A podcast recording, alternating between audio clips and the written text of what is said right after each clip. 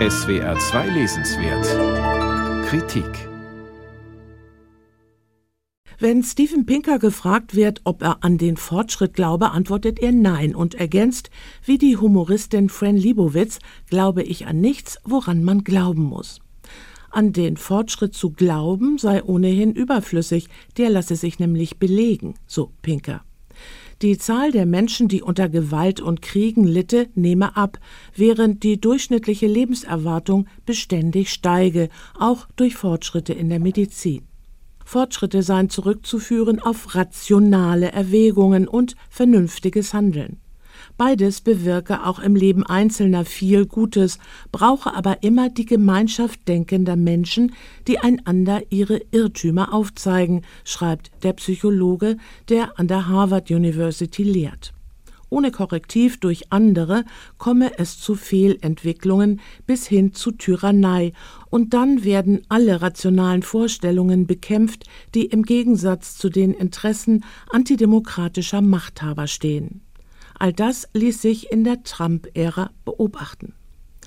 Eine Anleitung zum besseren Gebrauch des Verstandes lautet der Untertitel von Pinkers Buch. Wie hilfreich das sein kann, zeigen schon Debatten mit Impfgegnern. Wer beispielsweise sagt, er glaube nicht an Impfungen, schlägt vernünftige Bewertungskriterien in den Wind und will von Evidenz nichts wissen. Zunehmend ungeniert wird in Sachfragen auch sonst emotional argumentiert. Wenn Fakten zurückgewiesen würden mit der Begründung, sie seien zu schmerzlich, dann nennt Pinker das einen affektiven Fehlschluss. Wie immer Tatsachen interpretiert werden, sie müssten so gut es geht von Wunschdenken unterschieden werden, wolle man Fehler vermeiden oder korrigieren, mahnt der populäre Psychologieprofessor. Seit der Aufklärung wird immer besser verstanden, Kritisches, logisches, rationales Denken lässt sich lernen. Inzwischen wurde es in weiten Teilen der Welt institutionalisiert, beispielsweise in demokratischen Rechtswesen.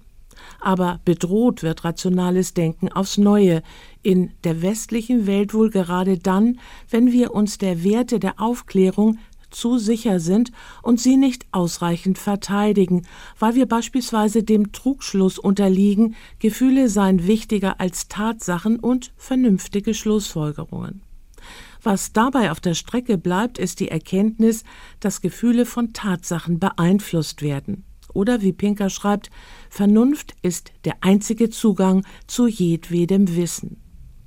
Steven Pinker hat mit mehr Rationalität ein Lehrbuch für eine breite Leserschaft vorgelegt, in dem er uns, wie er sagt, die am häufigsten anwendbaren normativen Instrumente der Vernunft erläutern will. Dabei geht es unter anderem um Logik und kritisches Denken, die Unterschiede zwischen Wahrscheinlichkeit und Zufälligkeit oder zwischen Korrelation und Kausalität. Etwas in Beziehung zu setzen, muss noch längst nichts über Ursache und Wirkung aussagen, zeigt Pinker wie so oft mit Hilfe eines witzigen Beispiels. Nur weil sich beobachten ließe, dass Hähne regelmäßig vor Sonnenaufgang krähen, bedeutet das nicht, dass Hähne Sonnenaufgänge verursachten. Sein aufklärerisches Vorhaben gelingt Steven Pinker auf kurzweilige Weise, auch wenn er seine Leserschaft mitunter durchaus fordert. Er ist nicht nur ein Lehrer, der viel vermitteln will und dabei auch einige komplexe Denkfiguren erhält, er ist auch ein Autor, der mit gutem Stil glänzt und mit intelligentem Humor unterhält. Wie nebenbei erklärt Pinker auch, wie eng Vernunft, Wahrhaftigkeit und Moral miteinander verzahnt sind. Steven Pinker Mehr Rationalität. Eine Anleitung zum besseren Gebrauch des Verstandes. Aus dem Englischen von Martina Wiese. S. Fischer, 432 Seiten, 25 Euro.